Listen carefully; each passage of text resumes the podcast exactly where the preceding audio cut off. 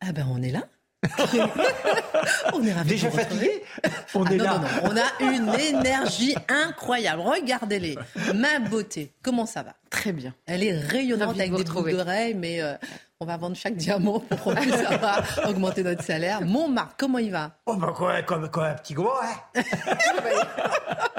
Dimitri, il a été chez le coiffeur. Non, c'est vous-même qui avez coupé vos cheveux. Oui, oui, ouais, Vous c'est êtes impec pour la c'est une rentrée. dépense euh, euh, que, j'ai- que je m'épargne, celle-ci. Ah Eh oui, bien, pour deux ans. Ah, Aujourd'hui, avec l'inflation, il faut épargner. Et mon cher Mathieu, vous venez de descendre de l'avion, vous étiez à Québec. Euh, À Montréal, à Montréal, mais Euh, oui, Au Canada, quoi. au Québec. Vous mélangez tout. Vous êtes martiniquaise, n'est-ce pas? On va lancer la minute. Adrien Spiteri. Un boulanger appelle à la mobilisation dans l'Oise. Il alerte sur la situation en réalisant une opération coup de poing. Les boulangers subissent de plein fouet la flambée du prix de l'électricité. Selon la Confédération des boulangers de l'Oise, un artisan sur deux pourrait fermer à cause de cette hausse. Les médecins libéraux appelés à poursuivre la grève, elle a commencé le 26 décembre dernier. Une manifestation nationale est prévue jeudi après-midi à Paris. Annonce du collectif Médecins pour demain. Il demande une hausse du tarif de la consultation. Et puis le cercueil de Pelé à Villa Belmiro, il reposera au centre du stade. Les Brésiliens font leurs adieux aux footballeurs aujourd'hui. Une veillée publique de 24 heures a lieu au stade de la ville de Santos, là où le champion du monde a forgé une grande partie de sa légende. Au sommaire ce soir, c'est le récit national qui est abordé avec la sortie en salle du film Tirailleurs. L'idée, c'est de questionner le rapport historique de la France à ses anciennes colonies, selon le réalisateur. Et c'est dans ce contexte que l'acteur Omar Sy a interrogé sur les perceptions à géométrie variable des guerres. Quand c'est en Afrique, vous êtes moins atteint a-t-il déclaré. En quoi sommes-nous moins atteints par les guerres en Afrique? Que celle de l'Ukraine, l'édito de Mathieu Bocoté. Monument de la gastronomie française, symbole de nos traditions, emblème de notre patrimoine français, le vin disparaît petit à petit de nos tables. La baisse de la consommation va s'accélérer au cours de la prochaine décennie. En cause, une rupture, notamment dans la transmission des connaissances œnologiques. Viticulteurs, vignerons, négo- négociants s'inquiètent de l'évanouissement de cet art de vivre à la française. Comment en est-on arrivé à ne pas protéger ce fleuron français? L'analyse de Dimitri Pavlenko. Nous reviendrons ce soir sur cette tuerie raciste du 23 décembre en plein Paris. William, un homme de 69 ans, a tué et blessé plusieurs membres de la communauté kurde vivant dans la capitale. Ne sommes-nous pas là en plein dans la menace de l'extrême droite? En quoi cette menace est-elle réelle, inquiétante ou comparable aux autres menaces? Le décryptage minutieux de Charlotte Dornelas. Omar Sy estime que la France n'a pas su rendre hommage aux troupes de soldats indigènes. Il y avait ceux d'Indochine, les tirailleurs sénégalais, les Marocains, les Algériens, certains volontaires, nombreux forcés à l'engagement, mais tous héroïques dans l'épouvantable foyer sanglant de Verdun. Marc Menon raconte les troupes coloniales de 1914. Le pape Benoît XVI est mort ce 31 décembre à l'âge de 95 ans, celui qui a incarné les retours aux fondamentaux de l'Église catholique en défendant de nombreuses lignes conservatrices, a également été celui qui déplorait la déchristianisation de notre civilisation européenne. Quel est l'héritage de Benoît XVI L'édito de Mathieu Bocoté. Une heure pour prendre un peu de hauteur sur l'actualité et c'est parti.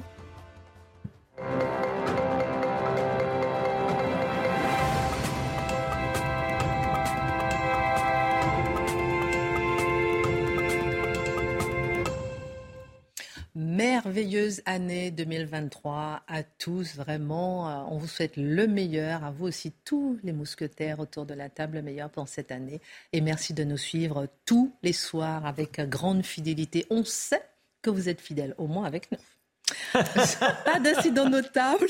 Un réveillon sans incident notable selon Gérard Ma- Darmanin. 500 arrestations, 700 véhicules incendiés. Pas d'incident notable. Est-ce que c'est comme les supporters anglais? Est-ce que c'est comme le match France-Maroc? L'intolérable devient-il une norme sociétale acceptable? On en parlera dans un instant. J'ai envie d'avoir votre regard. Ça sera le sujet d'actualité. Omar Sy vient de lancer, mon cher Mathieu, la première polémique de l'année en accusant les Français et les Européens de se sentir davantage concernés par la guerre en Ukraine que par d'autres conflits en Afrique. Est-ce un reproche légitime ou un reproche fondé? Un reproche très mal fondé, je crois, mais pour bien situer ce reproche, pour bien le contextualiser, il faut voir, donc c'est dans le cadre d'un entretien, je crois c'est au JDD ou au Parisien. Euh, Parisien. Oui, au Parisien justement, paru donc euh, ce dimanche. Et on, va vous, on va que vous étiez dans l'avion, là. Ah non, non, mais j'ai bien noté, j'ai bien noté. alors, il prend la pause. C'est la première chose que l'on doit noter à propos de cet entretien, c'est qu'Omar Sy se regarde dans le miroir médiatique et se trouve beau d'être si humanitaire. Il se trouve magnifique d'avoir une conscience aussi généreuse et aussi vaste. Et il met en scène sa supériorité morale devant ces pauvres Français qui, eux, seraient engoncés dans leurs préjugés sans même le savoir. Saint Omar Sy, priez pour nous pauvres occidentaux. Alors, premier élément. Qu'est-ce qu'il nous dit? Allons au cœur de la polémique. Il nous dit les Français, les Européens ont une forme de sympathie plus grande, ou à tout un intérêt plus grand pour la guerre en Ukraine, dont on, fera bientôt, on marquera bientôt la première année, que par rapport aux guerres qui se trouvent sur le continent africain. Et il nous dit, moi, moi, quand il y a une guerre, peu importe où elle se trouve dans le monde, cette guerre m'interpelle. Peu importe que ce soit en Irak, en Iran, en Afrique, en, en Ukraine, chaque fois je suis interpellé au nom de notre commune humanité. Alors là, il se met en scène. Là. D'ailleurs, on lui pose euh, la question dans l'entretien, êtes-vous un citoyen du monde? Et là, il dit, peut-être. Peut-être, à tout le monde, il est citoyen américain. Ça, il, tout le monde est en train de le devenir, disons ça comme ça. Donc, le point central, le premier élément, c'est que c'est assez bête comme propos. Parce qu'il nous dit les Européens, les Français ont plus d'intérêt pour la guerre en Ukraine que pour une guerre en Afrique, par exemple. C'est assez bête d'abord et avant tout parce qu'il y a une forme de, d'intérêt naturel sous le signe des communautés d'appartenance. L'Ukraine est en Europe, l'Ukraine est à la frontière aussi de la Russie, dont le statut européen est assez complexe. L'Ukraine participe à notre civilisation.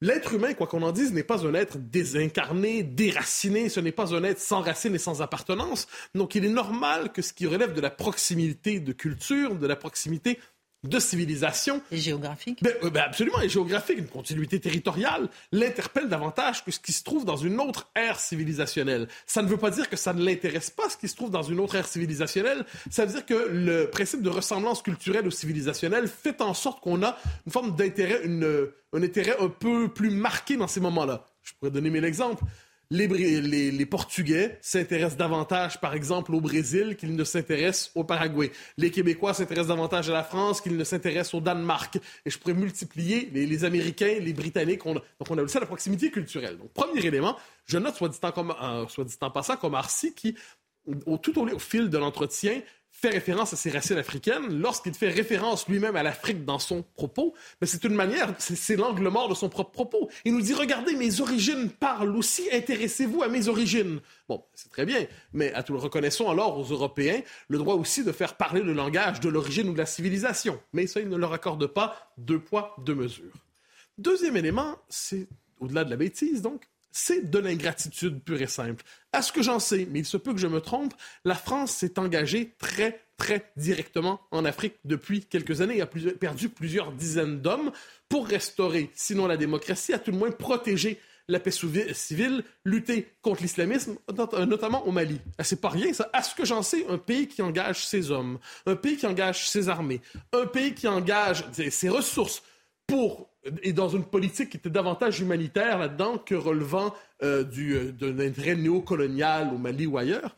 Euh, je m'excuse, mais si ce n'est pas une marque d'intérêt, qu'est-ce que c'est? Et les Français ont suivi avec grand intérêt ce qui se passait au Mali. Alors, quelle est la, quelle est la question ici? Est-ce qu'en plus d'avoir une lecture assez je dirais, euh, désincarné des rapports humains. Est-ce que Sy, en plus, oublie le propre de la politique française ces dernières années? J'en ai bien l'impression. De ce point de vue, il conjugue l'ingratitude avec la bêtise. Je peux vous poser une petite question, Mais bien sûr. Parce que d'un côté, est-ce qu'il n'a pas raison, d'un côté, lorsque effectivement, par exemple, l'Europe, la France, la France n'a pas envoyé de soldats sur le terrain en Ukraine alors qu'elle a envoyé en Afrique, au Mali, comme vous l'avez dit. Et de l'autre côté, pour peut-être aller dans son sens, euh, la France, les États-Unis, l'Occident a donné des millions et des millions et des millions à l'Ukraine.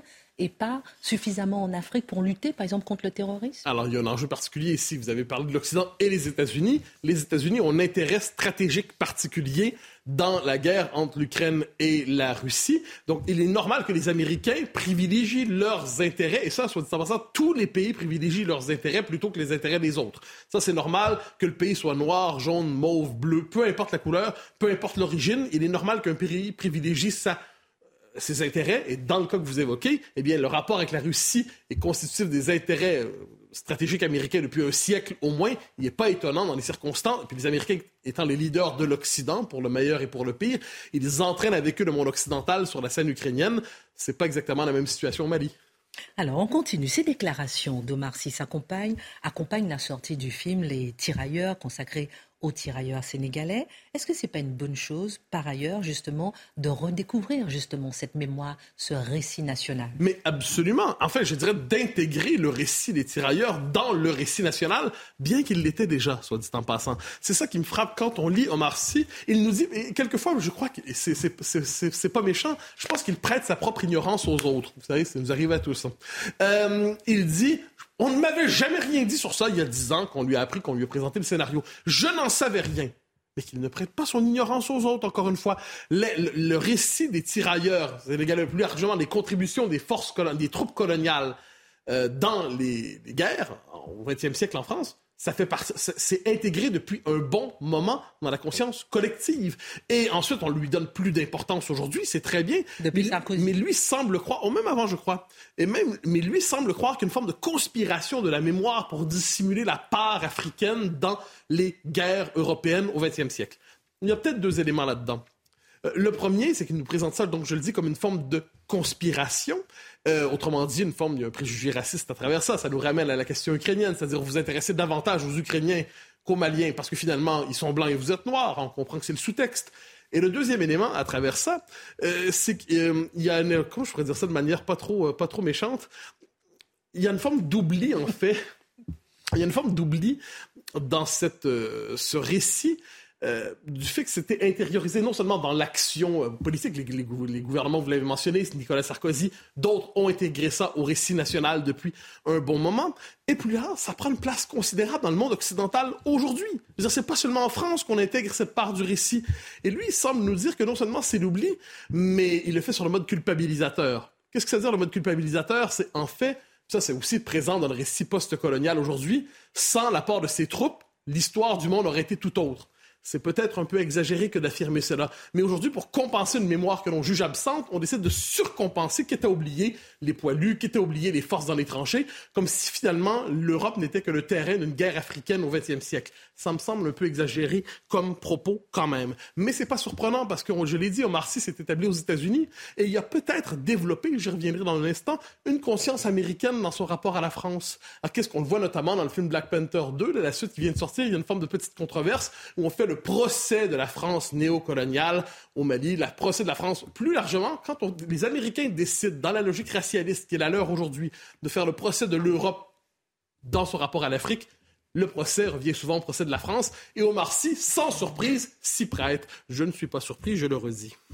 Je vais peut-être faire un petit tour de table juste après ma dernière question, qui est la suivante. Vous parliez de la pause euh, que prend Omar Sy. Qu'est-ce que vous entendez par là? Ah, mais c'est que c'est tellement moralisateur comme interview. Premièrement, je le disais, mais ce, type-là, franchement, ne se voit pas, ne se voit pas planer. Hein. mais c'est le troisième, la troisième personne ah, des Français. ça, c'est intéressant. Je reviens. Ben, allons-y immédiatement. Voilà quelqu'un qui ne cesse d'expliquer aux Français que finalement, ils sont un peu racistes. Voilà un homme qui, par ailleurs, a décidé de s'exiler aux États-Unis pour les raisons qui lui appartiennent. Et il nous explique dans l'entretien, que ça c'est passionnant, qu'il peine à transmettre la langue française à ses enfants. Alors là, à l'instant, lui-même programme dans sa propre famille, pour cause d'exil, est-il fiscal ou non, je n'en sais rien, eh bien, il programme, ou à tout le moins, il consent à la dilution de l'héritage français, de l'identité française dans sa propre famille. Donc ça, c'est assez intéressant. Donc là, et pourtant, il, se réclame d'une appartenance à la France. comprends? Les Français l'aiment, j'en doute pas.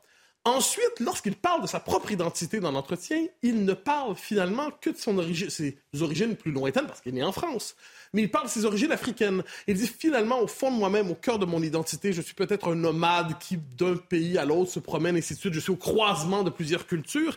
Et son identité africaine semble plus importante dans le récit qu'il fait de lui-même que son identité française. Ça lui appartient. Moi, je ne fais pas le procès de l'identité des gens. Le problème, c'est comme vous l'avez dit, c'était souvent présenté comme la personnalité préférée des Français. Donc voilà un homme qui prospère sur une identité qu'il rejette. Voilà un homme qui prospère sur une identité qu'il dénigre. Voilà un homme qui, par ailleurs, ne cesse d'embrasser des causes racialistes. Chacune, il avait embrassé la cause BLM dans sa forme assez radicale. Il a déjà fait le procès de la police française, tout ça. Donc, il y a quelque chose d'étonnant de voir un homme qui est chaque fois plébiscité par un peuple qu'il regarde de haut. Il faudrait peut-être se demander pourquoi les Français aiment tant ceux qui ne les aiment pas. Est-ce que, euh, Charlotte, peut-être que c'est pas un peu. Certains disent que c'est un peu le phénomène Ramayad. La France lui a tout donné et que finalement, il, il s'exile aux États-Unis et il crache sur la France. Certains le disent, vous pensez? Bah, en tout cas, on peut y voir en effet une prise de cerveau euh, de la, lecture américaine, on va dire, de la France. Mais au-delà de ça, c'est quand même des gens qui ont précisément leur propre intelligence, qui ont grandi en France, qui sont français et qui passent. En fait, ils passent en permanence d'un récit à l'autre. C'est impossible à suivre. C'est-à-dire que on est français comme tout le monde, mais en même temps, la France nous considère pas pareil. D'ailleurs, nous ne sommes pas pareils. Et en fait, la France nous a jamais considérés comme pareils. Et si on les considère pareils, en fait, ils sont pas pareils parce que regardez nos origines. Euh, à la fin, on, fait comment? Pardon, mais on fait comment? Il y a une ingratitude folle et en plus une méconnaissance historique. Je me suis dit exactement la même chose en le lisant. Mm. Bah écoute, si tu savais pas, euh, nous, on l'a appris à l'école. Sur la méconnaissance historique, on viendra tout à l'heure sur les troupes coloniales. Vous raconterez leur histoire. Mais ce qui est quand même fou, c'est que c'est un personnage qui a bénéficié d'une école laïque qui l'a propulsé il a été reconnu. Il y a tout un, noyau qui est né du côté de Trappes, comme Jamel Debbouze, et ils ont été reconnus, adulés, caressés. Ils sont vraiment la preuve que la France n'est pas un pays raciste. Ils se retrouvent aux États-Unis. Alors on peut estimer, mon temps, essayer d'aller aux États-Unis. C'est Hollywood, c'est ce mirage-là, d'aller là-bas pour devenir une vedette internationale. Mais après, de se laisser gangréner l'esprit en revisitant ce dont on a bénéficié, je trouve ça assez fou. Dimitri, est-ce qu'on ne peut pas faire les deux à la fois, effectivement, avoir bénéficié de la culture française, de tout l'apport de la France et aussi reconnaître son identité africaine? Oui, mais en fait, c'est assez facile de tomber dans le panneau euh, de la mémoire victimaire et revendicative. Ce que fait Omar Sy, finalement, c'est assez simple. Après, moi, j'explique assez simplement le fait qu'il reste très populaire. C'est que pour la plupart des gens, Omar Sy, bah, c'est ce grand sourire, cette belle gueule, ce beau rire. Les gens, ils croient que c'est Arsène Lupin quand même aujourd'hui, euh, Omar Sy. Et je pense que ça a beaucoup plus d'impact aujourd'hui qu'une interview dans Le Parisien qui va être lue par quelques journalistes et quelques dizaines de milliers de personnes, mais ça va passer complètement à l'as pour la grande majorité. Merci pour votre regard. Un des fleurons de notre pays est en train de disparaître à petit feu. Le vin français, qui est le deuxième produit excédentaire de la balance commerciale française. Ce monument de la gastronomie française, symbole de nos traditions, emblème de notre patrimoine français, pas celui de Marc Menant, hein, disparaît de nos tables, parce que monsieur ne boit pas d'alcool. En cause notamment la déconsommation. Et cela questionne Dimitri sur la place du vin dans notre société. Est-elle encore, la, euh, est-elle encore justement euh, la grande patrie euh, du vin? Bah, c'est vrai que dans les chais, dans les vignobles, on commence à se poser la question parce que, alors, au premier abord, moi, je vous avoue que j'ai été un peu surpris de ce cri d'alarme lancé par la profession parce que ce sont deux grandes associations professionnelles avec des noms un peu longs. Euh, une qui s'appelle Vin et Société, cela c'est le plus court. Mais l'autre, c'est une interprofession, lance ce cri d'alarme en disant on va, on va bientôt mourir en fait. Alors que le vin, c'est quand même l'image de l'agriculture qui va bien. Je veux dire, c'est l'image de l'agriculture, même carte postale. C'est ces beaux châteaux, c'est le no-tourisme. Le no-tourisme, c'est 11 millions de touristes par an quand même. Hein. Ça n'est pas rien. Euh, le, vin, ce sont aussi, dans l'agriculture, les gagnants de la mondialisation quand même. Hein. C'est 15 milliards et demi d'euros en positif dans la balance commerciale en 2021, le vin. Enfin, c'est tout le contraire, par exemple, du lait ou de la viande. C'est moi j'avais cette image d'une agriculture prospère, euh, qui gagne très bien sa vie. Les ventes de champagne, par exemple, l'année dernière, année d'inflation, les ventes de champagne, les prix ont progressé de 5 à 10% C'est pas donné le champagne. Eh bien, année record. Jamais on a autant vendu et consommé de champagne, pas seulement en France, mais dans, dans, le monde. Donc, vous voyez, il y a même cette image pratiquement bling-bling autour de, la, filière euh, viticole. euh, alors le problème, en fait, c'est que c'est une toute petite partie. C'est la partie émergée de l'iceberg qui vit extrêmement bien parce que le gros de la filière vin, eh ben, lui, il est en souffrance. Regardez, c'est passé complètement inaperçu dans l'actualité nationale. Le 6 décembre dernier, donc il y a un mois, vous avez des centaines de viticulteurs qui sont descendus dans les rues de Bordeaux. C'était la plus grande mobilisation de la profession depuis presque 20 ans. Qu'est-ce qu'ils demandaient, ces viticulteurs bordelais? Ils demandaient l'arrachage, qu'on finance l'arrachage de 10 000 à 15 000 hectares de vignes. C'est 10% du vignoble bordelais. Pourquoi demandent-ils l'arrachage de leurs vignes? Parce que leur vin ne se vend pas ou se vend mal. À savoir que les Bordelais, c'est 5 millions de litres euh, produits et 4 millions vendus. Donc avec un stock d'un million qui ne trouve pas preneur. Vous voyez que, en fait, l'hectare à plus d'un million d'euros, ça existe. Hein, c'est les grands crus, euh, certains grands crus du Médoc, mais c'est l'exception. Le gros du vignoble bordelais, alors j'insiste beaucoup sur le vignoble bordelais parce que c'est lui qui est particulièrement en crise, mais euh, vous avez euh, des crises similaires dans tous les autres vignobles. Vous savez, c'est très, euh, très variable d'un pays, d'une région à l'autre, d'un vignoble à l'autre. mais l'ordinaire du vignoble bordelais, aujourd'hui, c'est moins, c'est autour de 10 000 euros l'hectare. C'est vraiment pas cher. C'est vraiment pas cher. Et ça ne trouve pas preneur. Et d'ailleurs, je vous l'annonce, vous avez une énorme une catastrophe sociale là, qui est en préparation dans le vignoble bordelais. Vous avez des milliers de viticulteurs, c'est une profession assez âgée, qui vont prendre leur retraite avec des toutes petites pensions, 700 euros de pension. Ils comptaient sur la vente de leur terre, de leur, terre, de leur, de vignoble pour, euh, eh bien pour euh, aborder la retraite sereinement et ils vont pas y arriver. Ils ne vont pas y arriver. Et vous avez des retraités de la viticulture qui possèdent des terres qui sont mises en fermage. On leur rend la ferme, on leur rend les terres, on leur dit moi je ne veux plus faire ce métier-là.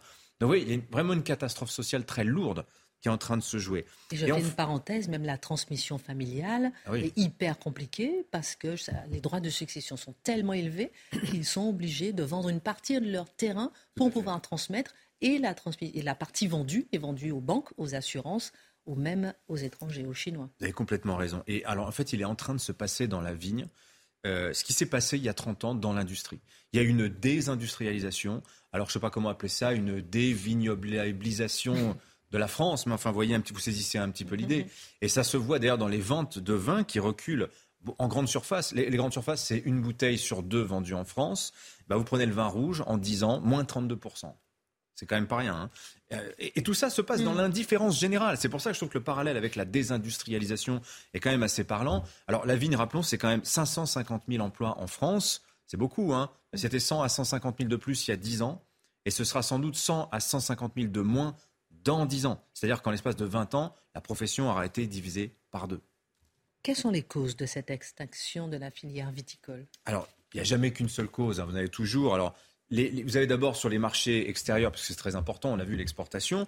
Bon, en 2020, Donald Trump avait imposé des taxes sur le vin français euh, dans le contexte de la guerre commerciale autour de Boeing et Airbus. Ah, ils avaient été un peu dommage collatéral de cette euh, guerre commerciale. Mm. ça fait très très mal à la filière parce que évidemment les États-Unis sont un marché important. L'arrêt brutal du marché chinois avec le Covid, il y a eu le Brexit aussi, mais la cause majeure, vous l'avez donné tout à l'heure en fait, c'est en France que ça se joue, c'est la déconsommation. Les chiffres, les Français boivent aujourd'hui en moyenne trois fois moins de vin qu'il y a 60 ans. À l'époque, c'était 120 litres par habitant et par an. Euh, c'est par habitant, hein. c'est-à-dire qu'on comptait aussi les enfants, les bébés, etc. Hein. C'était beaucoup, c'était vraiment beaucoup même, on peut dire. Aujourd'hui, c'est 40 litres par habitant par an. Et la filière, d'ailleurs, s'est adaptée euh, à cette baisse de la consommation en misant sur la qualité. C'est ce qu'on dit toujours, hein. moi je bois moins, mais je bois mieux, etc. Donc la filière s'est adaptée, elle a eu le temps. Ça a sauvé les chiffres d'affaires. Le problème, c'est que la déconsommation non seulement continue, mais elle s'accélère. La consommation, nous disent les professionnels du vin, elle devrait encore baisser de 60% d'ici 2030, c'est-à-dire qu'on va tomber à moins de 20 litres par habitant et par an. Donc là, à ce moment-là, c'est même plus une déconsommation, c'est pratiquement c'est l'abandon du vin qui se profile pour toute une partie de la population. Et la filière viticole, bah, elle, se rend compte qu'elle est en partie responsable. Pourquoi? Parce qu'elle a construit cette image haut de gamme du vin, ce produit d'exception, ce produit d'élite, élitiste, si vous voulez. Et bien évidemment, bah ça, ça impressionne, ça rebute, ça exclut les jeunes. Qu'est-ce qu'ils boivent les jeunes en soirée aujourd'hui? Je vous le donne en mille. Bah, de la bière, des alcools forts, etc., sous forme de cocktails, etc.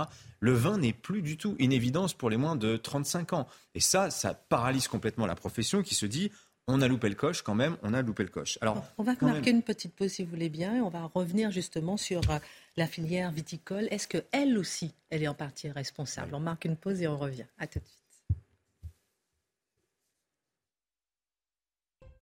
Avant de revenir sur, euh, avec Dimitri sur euh, la baisse de la consommation du vin en France et toute la filière qui crie au secours, la Minute Info d'Adrien Spiteri. Le corps de Benoît XVI exposé aux fidèles, des milliers de personnes viennent lui rendre un dernier hommage. Le pape allemand est décédé samedi matin à l'âge de 95 ans. Son corps est exposé dans la basilique Saint-Pierre de Rome jusqu'à mercredi. Ses funérailles seront ensuite célébrées par le pape François. Une procédure de levée d'immunité lancée contre deux eurodéputés, annonce du Parlement européen ce lundi. L'Italien Andrea Cozzolino et le Belge Marc Tarabella sont concernés. Tous deux sont visés dans le cadre d'une enquête pour corruption impliquant le Qatar. Elle avait conduit à arrêter le 9 décembre dernier la vice-présidente de l'institution. Et puis Christophe Béchu, dans un fast-food, le ministre de la Transition écologique est étonnant à l'occasion de la fin de la vaisselle jetable. Depuis le 1er janvier, la mesure est entrée en vigueur dans les enseignes de restauration rapide. Il était accompagné de Bérangère Couillard, secrétaire d'État chargé de l'écologie. Il nous faut nous interroger sur. Mais oui, Marc Menant n'est pas content. Je vais vous dire ça. Comment se dit tout Vous nous connaissez. Monsieur n'est pas content.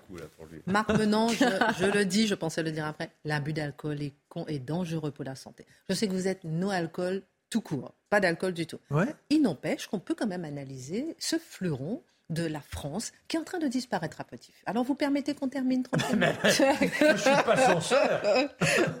non, je sais, je sais. Mais cette filière viticole, mm. est-ce qu'elle est aussi en partie responsable et pourquoi? Responsable de ces problèmes? Ben, oui, oui et non. Alors en partie parce que d'abord, elle a survécu à la bataille de la modération, c'est-à-dire les assauts euh, contre le vin au nom de la santé publique. Ça, elle l'a bien géré, comme je vous voilà. En revanche, elle est en train d'échouer complètement à transmettre la culture du vin aux jeunes générations. Alors là, est-ce que c'est à la filière de prendre ça en charge ou est-ce que c'est aux familles? Ça, c'est une vraie question. Mais quand même, vous, vous, noterez l'ironie quand même pour une filière qui passe son temps à avoir une communication autour du vin axée sur l'histoire, le patrimoine, les traditions, l'héritage, etc., etc. Et cette même filière est en train d'échouer à faire ce que réussit parfaitement, par exemple, les brasseurs, les industriels de la bière. Eux, ils arrivent parfaitement à renouveler leur public et à, accrocher les jeunes.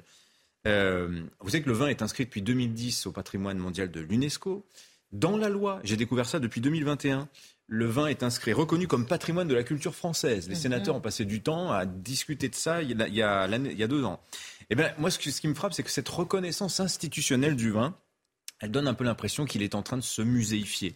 Pourquoi? Parce qu'on arrive à ce paradoxe d'une tradition viticole, d'un art de vivre à la française, hein, comme on dit, qui est en train de se couper du peuple qu'il a engendré parce que les jeunes euh, dans les familles, on n'arrive pas à les accrocher. Alors il y a des raisons sociologiques à cela, le fait que vous avez beaucoup de familles monoparentales, on ne va pas déboucher. Je vous en prie, je vous en prie. Non mais je veux dire, on va pas, on débouche moins, moins facilement une bouteille de vin quand on est tout seul à table ou quand mm. on est seul avec ses enfants, mm. par exemple. Les repas se prennent aussi de moins, souvent, euh, de moins en moins souvent ensemble. Et puis, euh, la culture anti-alcool, elle gagne du terrain. Qu'est-ce qu'on est en train de vivre là Le mm. dry January, là, le vin, euh, le, mois de janvier sans alcool? Ça gagne du terrain. Ça nous vient du Royaume-Uni, où ils ont des graves problèmes d'alcoolisme chez les jeunes d'ailleurs. Bon, voilà. Alors, que peut faire la filière vin pour redresser la barre? Alors, c'est très intéressant. Ils, ils, réfléchissent un peu tous azimuts pour rattraper le temps perdu. Donc, le vin en canette, par exemple, oh, les puristes vont oh. tomber dessus. Le vin en canette, des vins moins alcoolisés, plus fruités, moins rouges aussi, puisque la couleur rouge, semble-t-il, c'est le vin, je vous l'ai dit tout à l'heure, qui s'ouvre le plus. Plus étonnant, il paraît que le flacon de 75 centilitres, peut-être euh, va-t-il être remis en question, parce que boire du vin tout seul ou à deux, une bouteille de 75, paraît-il que ça fait trop. Donc vous voyez, euh, quelque part, il y a ce vrai paradoxe, je trouve, d'une filière qui a beaucoup misé sur cet aspect patrimonial et qui est en train d'être chassée, justement, du patrimoine Peut-être par fainéantisme, peut-être par excès d'élitisme aussi. Et certains disent par abandon de l'État, et je reviens encore sur ces droits de succession notamment, qui, qui tuent aussi euh, cette transmission de ce patrimoine euh, français.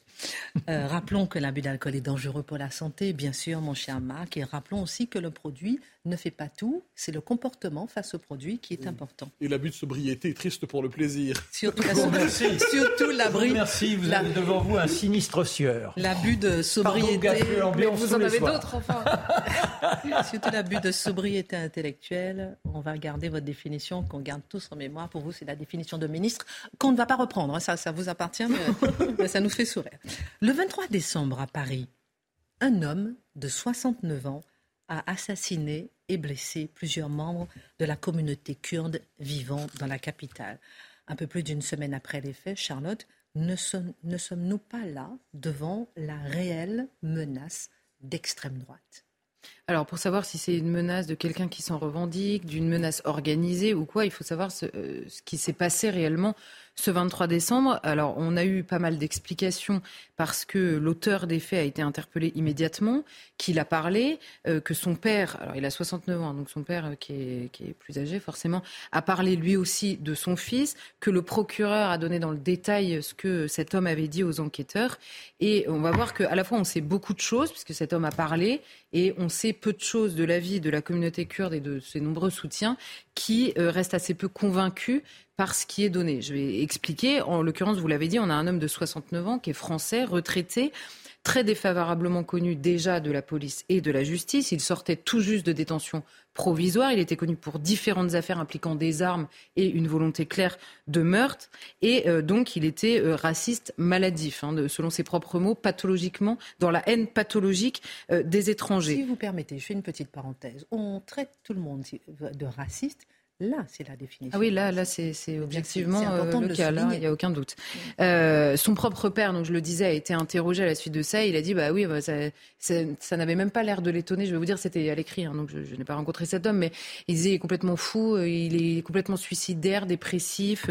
Euh, c'est pas la première fois, évidemment, ce père était au courant de ce qu'était son fils. Et d'ailleurs, la folie évoquée par son père a été confirmée par un internement qui a mis fin à sa garde à vue. la personne, enfin le médecin l'ayant examiné, ayant jugé la garde à vue euh, incompatible avec son état euh, psychologique. Les victimes de l'autre côté, on les connaît aussi. Hein, ce sont trois Kurdes euh, qui étaient réunis pour préparer la manifestation d'hommage à trois femmes kurdes militantes qui avaient été assassinées à Paris dix ans plus tôt, quasiment exactement, puisque c'était euh, le 9 euh, janvier, euh, donc dix ans plus tôt. Donc elles étaient en train de se réunir. L'heure avait été changée au dernier moment. Les autorités kurdes avaient évoqué la peur de menaces en vue de cet hommage à ces trois femmes assassinées. Et c'est la raison pour laquelle, malgré et les explications de l'auteur rapportées dans le détail par le procureur, le doute persiste et euh, c'est plus d'ailleurs que le doute, c'est carrément la, communauté kurde a exprimé dans une immense colère euh, des, comment dire, a pointé du doigt des responsabilités qu'elle imagine. À ce stade de l'enquête, c'est impossible euh, de, de, de, leur donner raison ou tort d'ailleurs. Simplement, le, procureur a simplement expliqué que cet homme avait agi, qu'il était venu à pied, qu'il s'était, qu'il avait acquis des armes, n'a pas du tout donné de grain permettant d'imaginer autre chose ou quelque chose d'organisé, mais simplement lui a été été mis en, examen pardon, et placé à nouveau en détention provisoire pour assassinat et tentative d'assassinat en raison de la race, de l'ethnie, de la nation ou de la religion. Il avait dit, donc je vous l'avais dit, qu'il avait développé une haine pathologique à la suite d'un cambriolage euh, chez lui en 2016, qu'il était dépressif et suicidaire, et il l'avait dit, je voulais me suicider et tuer des étrangers avant de mourir. Et alors à la question pourquoi des Kurdes, parce que c'est une cible euh, étonnante à ce moment-là, il avait dit j'en voulais aux Kurdes parce qu'ils ont fait des prisonniers contre Daesh au lieu de tuer euh, tout le monde dans cette guerre. Alors euh, la communauté kurde, de manière assez légitime, en tout cas on comprend leur interrogation, dit bon alors attendez, soit il est complètement fou est complètement dépressif et il tue au hasard euh, des étrangers, soit il a mûrement réfléchi au fait qu'ils avaient fait des prisonniers et pas de morts et qu'il est arrivé alors que l'heure de la réunion avait été changée. Il est arrivé devant un siège, c'était des militants du PKK. On sait la guerre euh, qui existe. Hein. La Turquie considère le PKK, donc l'organisation kurde, comme terroriste et on sait la guerre euh, qui est menée entre les deux.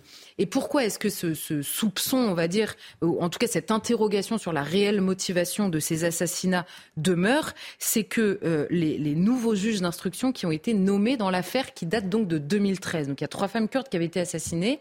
Quelques temps plus tard, grâce à la vidéosurveillance, on a découvert un homme qui avait d'abord été considéré comme un militant kurde. On s'était rendu compte ensuite que c'était un ultranationaliste turc qui avait pénétré les milieux kurdes et qui était affilié euh, notamment en Turquie. Et il se trouve que le procès n'a jamais eu lieu parce que cet homme est mort d'un cancer du cerveau quelques mois avant le procès.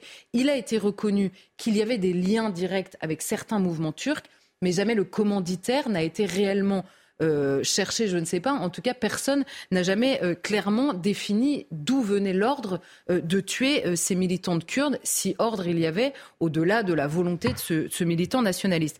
Et il se trouve que les familles des victimes qui ont réussi à force, année après année, à, à rouvrir ce dossier-là, avaient été interrogées par les nouveaux juges d'instruction le 20 décembre, trois jours avant, le tout le jour de, de, comment dire, de la réunion d'organisation de cette manifestation. On comprend que dans la communauté kurde, euh, il y ait une forte interrogation. Encore une fois, je ne dis pas qu'ils ont raison ou tort, c'est simplement pour expliquer euh, dans quelles euh, circonstances, on va dire, ce, ce drame s'est produit. Le contexte est bien planté.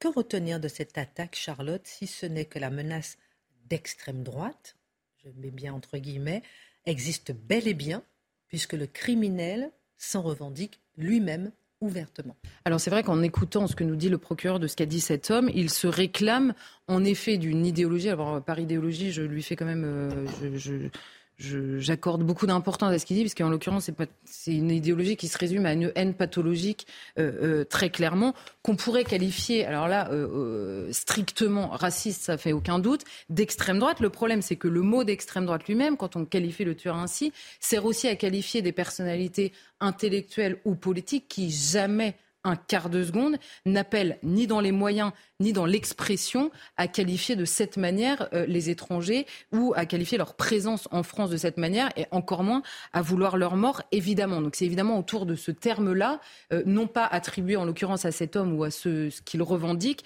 mais bien plus à, d'autres à qui ce terme est attribué de manière un peu euh, fallacieuse. Ce qui est sûr, et on l'a vu avec cet homme, c'est que la menace de cette haine pathologique, pour reprendre ces termes, des étrangers existe. C'est pas la première personne qui est arrêtée. Là, il a fait, il a en plus tué des gens euh, avant d'être euh, arrêté cette fois-ci. Il avait déjà tenté de le faire. Hein. Il s'était pointé dans un, camp de migrants avec, un sabre, euh, clairement pour tuer des gens. Et ce qu'il faut voir, c'est qu'en l'occurrence, sur ce cas-là, il y a clairement un échec et de surveillance et de, fichage, en l'occurrence, puisqu'il ne l'était pas. Mais la menace, de manière générale, quand vous parlez au renseignement, etc., cette menace est, prise au sérieux. C'est pas comme si personne ne savait qu'elle existait. C'est simplement que notamment quand on l'évoque souvent ici, c'est pas pour dire que c'est moins grave ou quand ça arrive, c'est pas atroce. C'est simplement qu'elle est surévaluée et surtout, elle permet à certains de dénier l'existence d'autres menaces dans le pays et d'inverser proportionnellement cette menace dans les faits et probablement dans l'avenir. Donc c'est ça qui est discuté, mais là, en l'occurrence, on a affaire à ça. Par ailleurs, ce qui m'a intéressé, c'est qu'il est objectivement fou, cet homme, et ça n'est pas la première fois qu'on a affaire à des fous qui tuent des gens et que la folie n'empêche pas euh, le, discours, on va dire, sur l'acte qui est posé. Donc cet homme est fou, mais il a malgré tout exprimé une haine des étrangers et sa volonté de tuer des étrangers. Et alors là, une fois n'est pas coutume, j'ai trouvé l'intervention à ce sujet de Jean-Luc Mélenchon extrêmement intéressante. Pourquoi Alors Jean-Luc Mélenchon, hein, traditionnellement, politiquement, est très proche de la communauté euh, kurde, pardon, euh, en l'occurrence, et il a donc pris beaucoup la défense de cette communauté. Et il nous dit, ouvrez les guillemets, qu'il soit psychologiquement perturbé n'est certainement pas étonnant. Mais cela ne fait que rendre plus curieux tout ce qui a suivi depuis sa libération jusqu'à son armement clandestin en 12 jours. Hein, il était sorti de, prison 12 jours avant. Le dommage serait que la thèse du fou raciste tuant au hasard de ses lubies ne paraisse être un bon moyen d'éviter des problèmes diplomatiques ou autres. Et en l'occurrence, Jean-Luc Mélenchon a raison. Cet homme est fou, c'est un fait, il est déséquilibré, dirait-on, en d'autres circonstances. C'est évident, c'est-à-dire que pour sortir avec une arme et tuer des gens au hasard, euh, des gens absolument inconnus euh, au hasard, il faut un certain déséquilibre, ça ne fait aucun doute pour personne. En revanche, il exprime en l'occurrence sa folie meurtrière selon un environnement idéologique qui est le sien. En l'occurrence, sa haine des étrangers. Donc l'environnement culturel, l'environnement politique, l'environnement qu'il imagine joue dans sa folie meurtrière. Il n'a pas été tué d'autres personnes que des étrangers, c'est ce qu'il nous dit. Par ailleurs, la folie de cet homme n'empêche pas une éventuelle manipulation par d'autres hommes qui, eux, ne sont pas fous et savent exactement ce qu'il fait. En l'occurrence, il pointe euh, euh, potentiellement des intérêts turcs. Alors, il, a raison de le dire, la folie euh, n'empêche pas les explications. Ce qui serait bien, c'est qu'on s'en souvienne à chaque fois qu'un drame frappe ce pays. La troisième chose qui m'a frappé, on va dire, dans cette histoire, c'est les réactions politiques et médiatiques dans le commentaire sur la colère des Kurdes. C'est-à-dire que immédiatement, on a assisté à quelques manifestations ou à quelques manifestants qui, eux, étaient pacifiques, mais on a surtout vu des expressions de colère sans limite, c'est-à-dire des voitures retournées, des voitures brûlées, des policiers attaqués. Et dans le commentaire, de manière générale, on sentait une prudence à moitié apeurée euh, de gens qui nous expliquaient, attendez, la communauté kurde a été frappée il y a dix ans, trois personnes sont mortes, ils sont à nouveau frappés. On peut comprendre cette colère. Je, peux comprendre toutes les colères du monde. Je note simplement que lorsque des Français, de manière générale, en France, sont touchés, la colère est une haine à laquelle il ne faut pas céder. Voilà quel est le discours. Le questionnement, le questionnement sur un plateau de télévision est une récupération indigne. Le questionnement. Et par ailleurs, la manifestation organisée de manière strictement et réellement pacifique est tout simplement une honte indécente dans la bouche des mêmes. Ce serait bien qu'on y réfléchisse aussi, puisque si les Kurdes ont été frappés il y a dix ans et en effet juste avant Noël, les Français le sont très régulièrement depuis.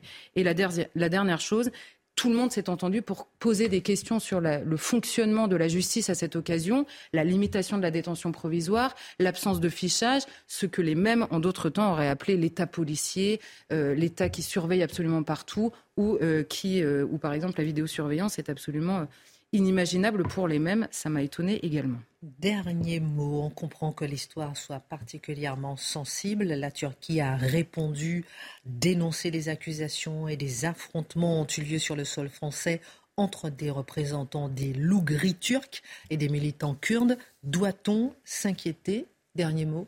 Mais il est évident que la France gère ses relations à la fois diplomatiques, qu'elle gère aussi avec la peur des tensions intercommunautaires étrangères qui existent en France. Et on parle souvent de la crainte de la guerre civile en France, et on le voit avec à la fois cet homme, par exemple, qui veut tuer des étrangers, euh, des étrangers qui veulent s'en prendre à des Français, comme on a vu par exemple au Bataclan ou sur les terrasses. Cette guerre civile fait légitimement peur. Mais il y a une autre forme de guerre qui devrait de plus en plus, à mon avis, nous inquiéter, c'est l'importation en France de conflits strictement étrangers, rapatriés, on va dire, par des personnes, elles bien physiques, qui vivent en France. Il y a eu cette histoire-là entre les loups gris qui, dans les rues, poursuivaient les Kurdes, qui répondaient aux loups gris, le tout dans les rues de Paris à la veille de Noël. Et on a eu il y a quelques temps, vous savez, non mais c'est ça. Et on a eu il y a quelques temps, vous savez, à Dijon, on avait parlé des Tchétchènes contre les Maghrébins. Euh, euh, affrontement qui s'était réglé entre les responsables, notamment religieux, des différentes communautés. Et on l'a vu récemment à Montpellier, vous savez, à la fin de ce match de foot, où finalement la communauté gitane euh, s'était opposée, là encore, à la communauté marocaine. Et encore une fois, c'est l'imam qui est intervenu. où est la France dans toutes ces guerres qui se livrent sur son territoire? La question est entière. Merci beaucoup pour cette analyse. Pas d'incident notable, un réveillon sans incident notable. Pourtant, 500 arrestations, 700 véhicules incendiés. On parlera dans un instant, on fera un petit tour de table sur euh, le fait que l'intolérable devient une norme sociétable, acceptable. On en a déjà parlé, hein, mais on va faire un tour de table là-dessus. Avant, on revient sur Omar Sy. Euh, mon cher Marc. Remis de vos émotions avec l'alcool, tout va bien non, non, Il y aurait beaucoup à dire. Je sais qu'il y aurait beaucoup à dire. Donc, Omar Sy, on disait dans cet entretien parisien, on sait qu'il estime justement que la France n'a pas su rendre hommage aux troupes de soldats indigènes. Il y a eu ceux d'Indochine, des tirailleurs sénégalais, les Marocains, les Algériens, certains volontaires, nombreux forcés à l'engagement, mais tous héroïques. Des héros français. Alors des héros plus que français. Ils avaient la fibre pour beaucoup. Ils avaient été volontaires pour rejoindre les troupes coloniales. Puis il y a ceux qui, forcément, n'avaient pas toujours délibérément rejoint les rangs. Ils avaient été un peu précipités dans les colonnes.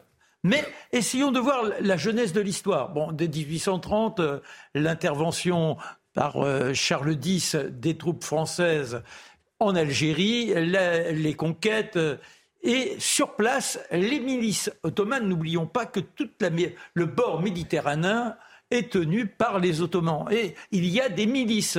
Et celles-ci, lorsque les Français commencent à, gagner du terrain, vont intégrer une sorte d'armée pacificatrice, on les appellera les Turcos. Ce sont les premiers qui intègrent donc les troupes coloniales. On les verra ensuite grossir avec à Sébastopol durant la guerre de Crimée, eh bien, chez les Zouaves, on a des gaillards venus d'un tout petit peu partout, euh, la guerre de 1870 aussi. Mais dans les années 1900, il y a le lieutenant-colonel Mangin qui interpelle les autorités françaises. Il dit c'est quand même terrible parce que nous avons de moins en moins de naissances et demain nos troupes n'auront pas la vitalité nécessaire pour monter au combat. on C'était en quelle année ça? C'était en quelle année ça? On est dans les années 1900. Il fait, il fait sortir en 1910 son petit livre qui s'appelle La Force Noire. Et il dit voilà, il faut en appeler à nos troupes indigènes que l'on puisse les former. Ben, ça tombe malheureusement dans les corbeilles. Personne n'écoute le lieutenant-colonel Mangin. Au début de la guerre de 14, il n'y a pas beaucoup de ces indigènes qui sont au front avec les Français. Ce sont nos piou-piou qui ont été mobilisés et qui connaissent ces hécatombes dès le mois d'août, le sang qui coule, plus de 300 000 morts, c'est terrifiant. Et au fil des mois, la situation ne s'arrange pas. Alors oui, il avait raison, Mangin. Euh, maintenant, il fait partie des cadres de l'armée, il est un peu trop tard pour lui accorder crédit. Que fait-on? Et dans l'hiver 1915-1916, la situation est tellement dramatique qu'il faut passer effectivement à cette mobilisation des indigènes. Et c'est partout. Alors c'est aussi bien en Indochine, même en Chine. Ils vont venir de Madagascar. Madagascar est française. Ils viendront des Antilles. Ce sont nos compatriotes, mais ce sont des gens euh, de couleur. Ils viendront de l'Afrique équatoriale, de l'Afrique, euh, de la Corne de l'Afrique, de l'Afrique de l'Ouest. Et ils seront plus de 600 000 qui participeront, non pas spécialement à la guerre en tant que telle, mais à l'effort de guerre. Une grande partie seront placés bah, dans les usines où on manque de bras. Alors il y a force. Il y a les femmes qui sont là pour usiner les obus dont on a besoin, mais ce n'est pas suffisant.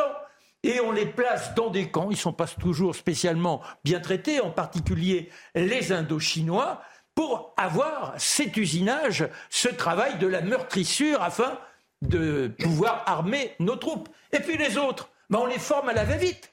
Les pauvres bougres, ils arrivent dans des conditions climatiques qui les surprend, mais en plus, ils n'ont jamais vu véritablement ni une grenade, ni des mitrailleuses.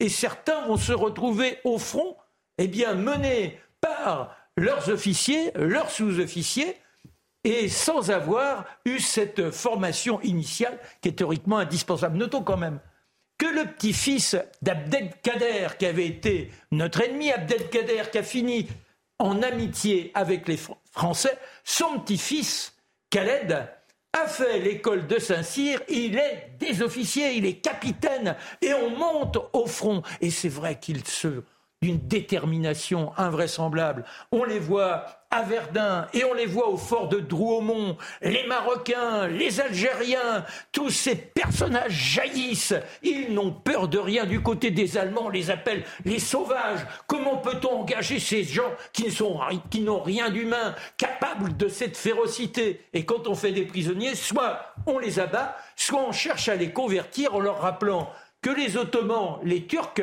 sont du côté des Allemands. Et au nom d'Allah, au nom de la religion musulmane, on leur demande de virer Kazakh. Beaucoup préfèrent, eh être avec une balle dans la tête. À tout moment, on regagne le fort. Grâce à eux, les troupes marocaines sont particulièrement brillantes. Le président Poincaré accordera la Légion d'honneur, il la placera directement sur le drapeau. Là où les choses se corseront, c'est qu'on leur avait promis de devenir des Français à part entière, d'avoir des retraites. Ils n'auront pas tout ça, mais n'oublions pas que nos petits piou les gueules cassées, comme on dit, ils n'avaient pas grand-chose non plus. C'est pour ça qu'ils inventent la loterie, car s'ils n'ont, ils n'avaient rien pour vivre. Comme quoi, malheureusement, on était tous unis, comme dira notre euh, Léopold Sangor, tous unis, mais également dans la honte de l'État de ne pas récompenser ses soldats. Merci en tout cas, mon cher Marc, après euh, Mathieu, sur euh, cette, euh, ce petit rappel sur le récit national. Mathieu, on revient dans un instant parler de Benoît XVI. Petite parenthèse, vous partez, vous, partez à Rome mm. pour les funérailles de Benoît XVI. Mm. Et c'est, ça sera un moment fort, ça. Vous partez donc. notre Charlotte ne sera pas là mercredi et jeudi. Parce que vous partez. Dans mon cœur et mes prières. Mais, non, je vous raconterai tout, oui. Ça sera un moment fort. vous, allez parler, nous, vous allez nous parler dans un instant de l'héritage de Benoît XVI. Je sais que pour vous aussi, il est très important. On parlera avec vous dans un instant. Juste avant, euh, votre regard sur ce qu'a dit Gérald Darmanin. Pas d'incident notable, un réveillon sans incident notable, 500 arrestations pour autant 700 véhicules incendiés, pas d'incident notable. Est-ce que c'est comme les supporters anglais? Est-ce que c'est comme le match France-Maroc? Est-ce qu'il faut s'habituer? Est-ce que finalement, en fait, euh, on veut voir des incidents là où il n'y en a pas? Finalement, il n'y a pas eu d'incident et on veut croire qu'il y en a? Bah, je dire deux choses, c'est la normalisation. Accepter l'intolérable. Bah, c'est la normalisation de l'insécurité. C'est-à-dire qu'on considère désormais que notre seuil de tolérance à l'insécurité doit augmenter et de tels événements sont considérés désormais comme étant tolérables. Ils font partie du paysage ordinaire. Ensuite, c'est euh, le langage politique qui est de moins en moins cru. C'est-à-dire le langage politique crée une réalité parallèle à la réalité des choses et le langage politique devient autoréférentiel. Il ne parle plus de la réalité. Hmm. Ben oui, il y a aussi le relativisme statistique en disant Bon, on a 10% de voitures en moins brûlées par rapport à l'année dernière. Et je note que d'ailleurs, cette méthode de communication, euh, Gérald Darmanin la systématise. Par exemple, lorsqu'il est parti à Mayotte, il mm. a fait exactement la même chose. Il a dit, bon, la moitié euh, de la population de Mayotte euh, clandestine, certes c'est beaucoup, mais ça n'est pas insoutenable, ça n'est pas insupportable. Mais en fait, c'est ça. C'est-à-dire que lui considère que ce n'est pas insoutenable, pas insupportable mais ce n'est pas forcément l'opinion de tous les gens qui vivent sur place. Et je dirais la même chose de tous ceux qui ont vu leur voiture cramée euh, lors de la soirée du réveillon du 31. Mais surtout, d'année après année, on entend souvent, voilà, pas d'incident notable. Moi, c'est dans le notable que j'entends ça. Il est ministre de l'Intérieur, il a tous les jours ce qu'il se passe dans le pays, tous les, les, les, comment dire, les rapports qui sont là. Et pour un ministre de l'Intérieur, aujourd'hui en France, des centaines de voitures brûlées et des centaines d'interpellations n'est pas un incident notable. Voilà l'état d'insécurité du pays. Parce que je pense que c'est, euh, pour le coup, c'est, oui, c'est vrai que ça transforme la réalité, parce que nous, on se dit, et en effet, le monsieur qui a sa voiture brûlée le matin pour partir travailler, c'est clairement un incident notable, euh, mais aux yeux du ministre de l'Intérieur, ça ne l'est pas, le soir du 31 décembre. C'est saisissons. On a vu la même chose pour France-Maroc aussi. Hein. Oui, c'est ça, Ou bien, ou bien pour les supporters anglais. C'est une, stratégie peut-être pour calmer aussi les choses, pour éviter. Euh, non, à chaque fois. Non, mais c'est extraordinaire. À chaque fois, il est là, il s'érige en disant Mais arrêtons de mentir au peuple, arrêtons de voir ce. On a le sentiment que non seulement il nous prend pour des imbéciles et que la seule chose qui importe pour lui, c'est de nous pilonner sa vérité afin de mieux nous endormir. Et je dirais que globalement, depuis que ce gouvernement est en place et celui qui l'a précédé, sous l'ère Macron, c'est le mensonge qui devient la manière de mener le pays. Et dans tous les domaines, ça se vérifie à chaque seconde. Je trouve que c'est grave. Les politiques arrangent souvent la vérité, mais là, je trouve qu'ils y vont très très fort. Mais pour vous, c'est un mensonge. C'est vrai que les préfets, ils ont eu aussi instruction de ne pas compter les autos brûlés. Tout ça va dans un certain euh, contexte assez particulier. Merci en tout cas. Euh, l'héritage de Benoît XVI, c'est un moment important ce qui se passe maintenant. C'est une page importante qui, est, importante qui est en train de se tourner. Depuis deux jours, un peu partout, on célèbre, on commémore l'héritage et la vie de ce pape hors norme. On le présente notamment comme un pape théologien qui aura marqué euh, l'Église et son temps par son travail philosophique. Est-ce une bonne manière de parler de lui? Ah, Je crois que c'est la meilleure manière d'en parler. C'est-à-dire entre un pape politique, qui était Jean-Paul II, et un autre pape politique sur un autre registre, qui est euh, le pape François. Pardonnez-moi, le pape, le pape Benoît XVI était effectivement un pape philosophe. Un pape presque sociologue à sa manière et assurément théologien. Quelle est la question qui hante Benoît XVI fondamentalement? C'est la déchristianisation de l'Europe. Il voit, il enregistre philosophiquement, intellectuellement un fait majeur. L'Europe était autrefois la chrétienté. Désormais, le christianisme est minoritaire en Europe. Question. Oui. Euh, euh, il était le premier à vraiment à faire sortir justement cette déchristianisation. Je pense que dans, l'histoire des papes de Rome, dans comme ça, c'est le premier à le noter parce que c'est le moment dans l'histoire où ça arrive. parce que jusqu'à Jean-Paul II, il y a un basculement historique qui arrive et il le note.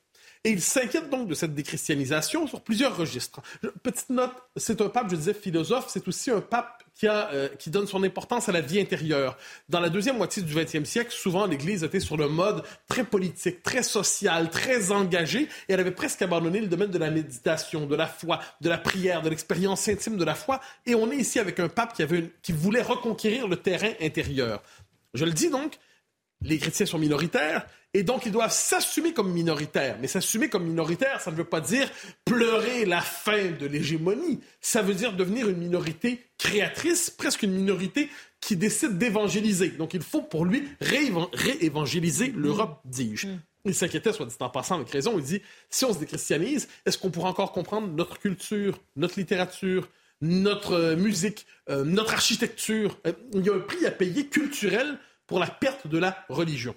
Ensuite, ce qui est intéressant, il y a eu quelques polémiques qui ont été liées à son règne, comme ça, à son pontificat, qui sont assez intéressantes parce que je dis c'est un pape philosophe. Je donne deux querelles le discours de Ratisbonne en 2006. Certains y ont retenu euh, surtout la, question du rapport à l'islam. Hein. Ils critiquaient, disait-on, l'islam. Le cœur du discours n'était pas là. Il rappelait dans le discours de Ratisbonne l'importance du lien entre la raison et la foi. Entre la raison et la foi. C'est-à-dire, trop souvent, chez les modernes aujourd'hui, on dit la raison, c'est une chose, la foi, c'en est une autre, mais les deux ne peuvent pas s'éclairer mutuellement. Et Benoît XVI, et de ce point de vue, je pense que le catholicisme est la religion rationaliste par excellence, et c'est un compliment lorsque je le dis, c'est une religion pour qui la foi éclaire la raison, la raison éclaire la foi. Il disait c'est essentiel de retrouver ce lien vital. Le discours des Bernardins en 2008, essentiel. Pourquoi? Parce qu'il nous dit nous sommes attachés peut-être aujourd'hui à la culture chrétienne. Hein. On dit souvent ça, les gens qui sont attachés à la culture chrétienne, mais nous un instant, cette culture chrétienne, sans le culte qui en a l'origine, imaginez une culture qui se détacherait de ses sources spirituelles, de son noyau spirituel. Il, parlait du problème de l'oubli de Dieu, disait-il. Et si on décide de récolter simplement les fruits du christianisme en oubliant l'élan spirituel qu'il portait, il se pourrait que cette culture s'assèche et se détériore et se décompose. Dernier élément qu'il vaut la peine de mentionner, en fait deux derniers. Un, il était en lutte contre le relativisme contemporain, cette espèce de monde dispersé en milliards de subjectivités. Non, il existe une loi naturelle, il existe une nature humaine, éclairée justement par la foi. Et il a beaucoup travaillé, je le rappelle aussi, pour euh, euh, je dirais, réconcilier l'Église avec elle-même après euh, certains désastres de la deuxième moitié du XXe siècle. Donc, par exemple, avec les traditionnalistes, là, il a redonné son droit au rite ancien. Il comprenait l'importance de la liturgie traditionnelle. Il a tendu la main. Vous savez, quelquefois, les, les catholiques, dans la deuxième moitié du XXe siècle, voulaient une forme de réconciliation de tous les croyants, sauf les tradis. Hein, ça avait une forme d'œcuménisme sans les catholiques traditionnalistes. Benoît XVI leur a tendu la main aussi, et il a été aussi apprécié d'ailleurs pour son sens de la continuité historique. Pour lui, l'Église était éclairée par Vatican II, mais Vatican II n'abolissait pas tout ce qui précédait l'histoire de l'Église. Euh, Charlotte, je vous demanderai, on a bientôt fini, hein, de résumer peut-être Benoît XVI en un mot. Je laisse réfléchir ma dernière question. on, ne peut, on ne peut parler de Benoît XVI sans parler de son successeur. Est-ce qu'il s'inscrit dans la continuité de son œuvre? Continuité paradoxale. Benoît XVI considérait qu'il s'inquiétait de la déchristianisation de l'Europe.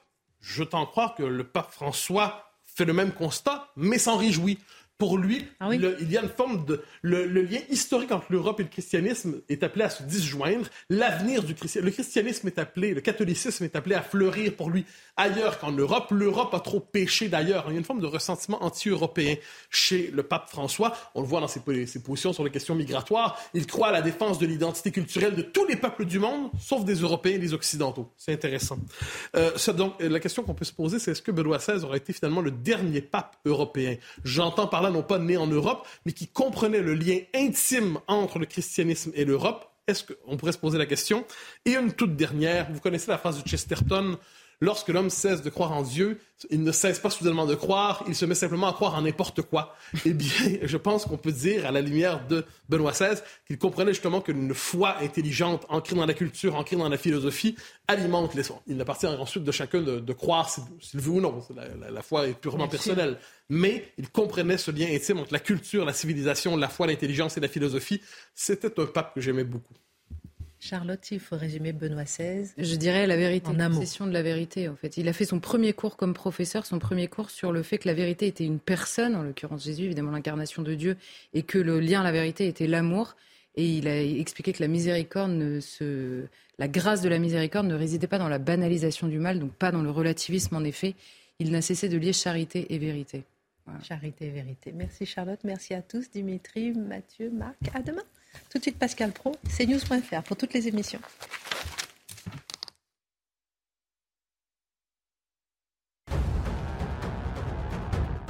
La présentation de la réforme des retraites attendue le 10 janvier. La patronne d'Europe Écologie Les Verts prévient nous serons dans la rue. Marine Tondelier estime qu'une mobilisation politique et sociale pourrait faire reculer la réforme. Celle-ci devrait être mise en application à la fin de l'été. L'âge légal de départ à la retraite pourrait passer de 62 à 65 ans. Les biologistes en colère. À partir d'aujourd'hui, les laboratoires ne font plus remonter les résultats des tests Covid au gouvernement. Qui permettent de suivre l'évolution de l'épidémie. Les biologistes déplorent un dialogue bloqué avec la Caisse nationale d'assurance maladie sur les économies à faire pour la période 2024-2026. Malgré la grogne, les tests en laboratoire restent bien sûr possibles. Nouveauté pour les Césars 2023, l'Académie mettra en retrait les personnes mises en cause pour des faits de violence, notamment à caractère sexuel ou sexiste, par respect pour les victimes. Une décision prise suite à l'affaire Sofiane Benasser, comédien révélé dans les amandiers, mis en examen pour viol. La 48e cérémonie des Césars se tiendra le 24 février.